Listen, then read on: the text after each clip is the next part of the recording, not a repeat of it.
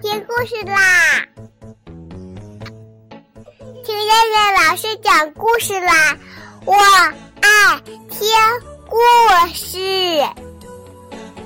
嗨，小朋友们，晚上好！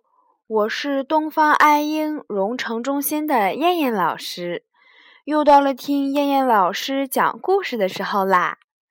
今天我们要听的故事名字叫做《葡萄牙小熊蘑菇房子》。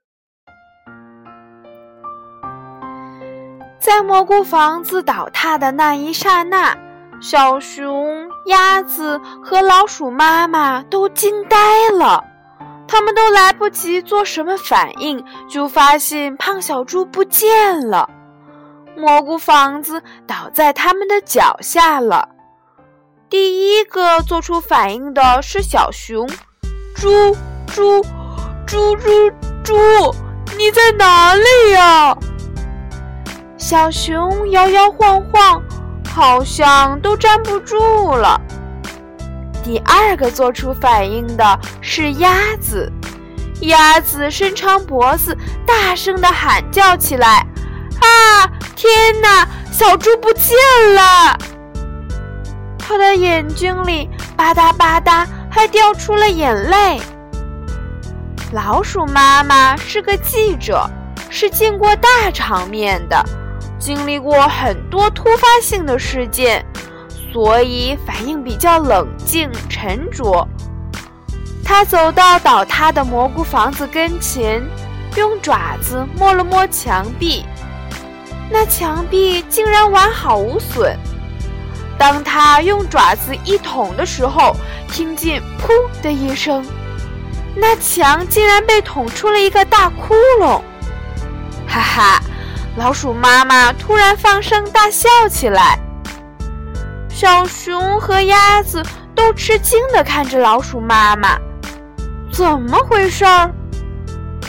胖小猪生死不明，而老鼠妈妈幸灾乐祸。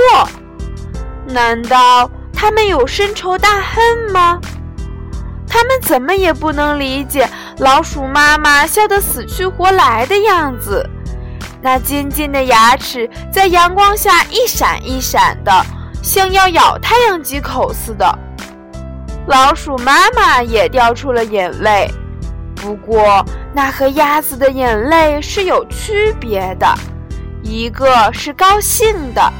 一个是伤心的，老鼠妈妈说：“你们先别忙着伤心啊，不要做出一副给胖小猪开追悼会的样子，他还没死呢。”鸭子和小熊愣住了，什么意思？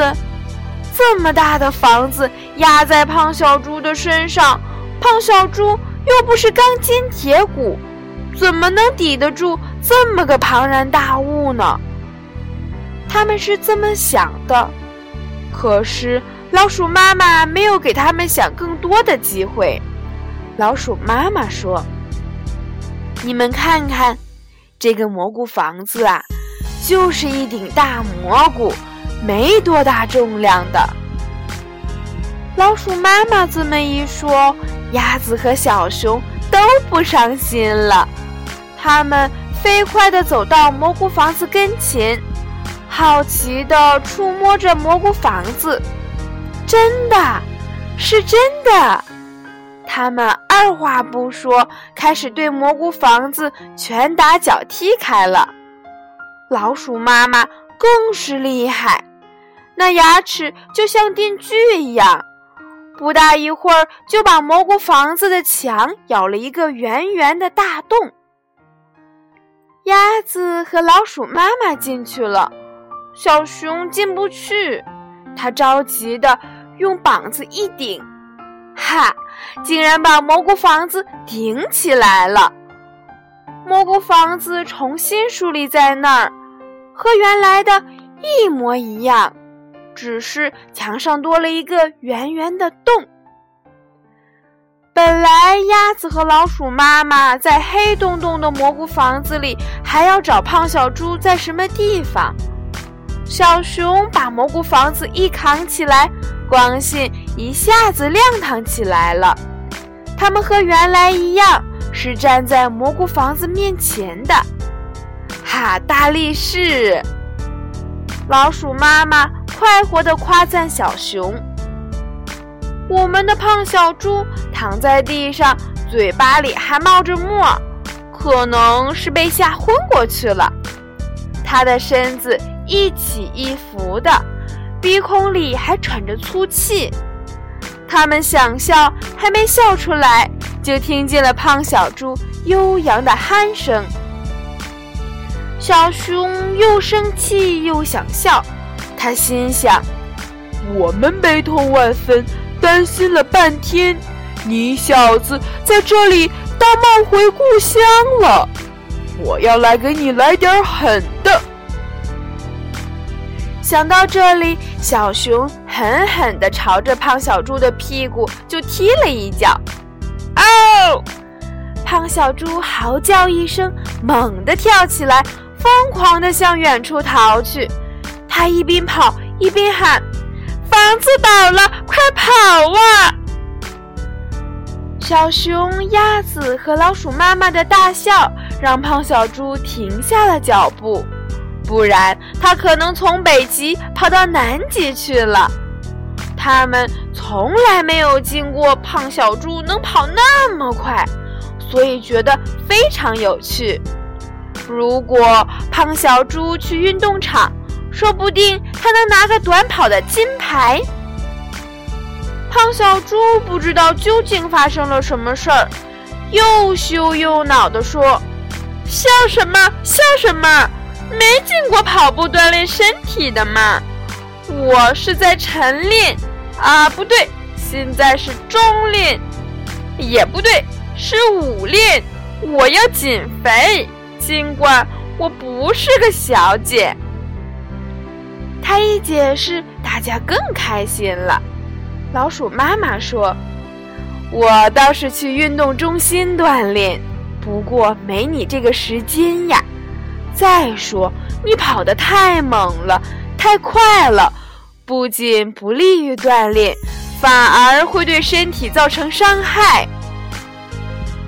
胖小猪再也无话可说了，只是结结巴巴地说：“不科学，方法不科学，看来需要调整一下。”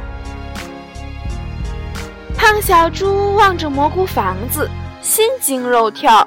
好像做了一场噩梦似的，他怕朋友们笑话他，也不敢多问，只好自言自语地说：“我记得蘑菇房子倒塌了，怎么会有好好的呢？肯定不是魔法。哎，墙上怎么会有个大窟窿呀？我记得是没有的呀。”老鼠妈妈说：“是我咬的。”胖小猪把头摇得像陀螺一样，不，不可能！这墙那么结实，你怎么可能咬得动嘛？我知道你的牙齿很锋利，甚至能咬断一条椅子腿儿。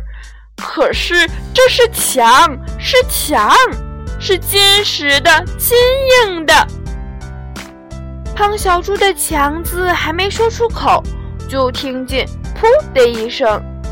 只见小熊一拳打在墙上，墙上马上出现了一个窟窿。哦天哪！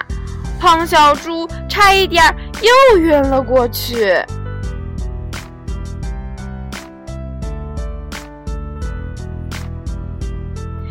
好了，小朋友们，我们今天晚上的故事就先讲到这儿吧。我们明天晚上再来一起看看。后面会发生什么事儿呢？小朋友们，晚。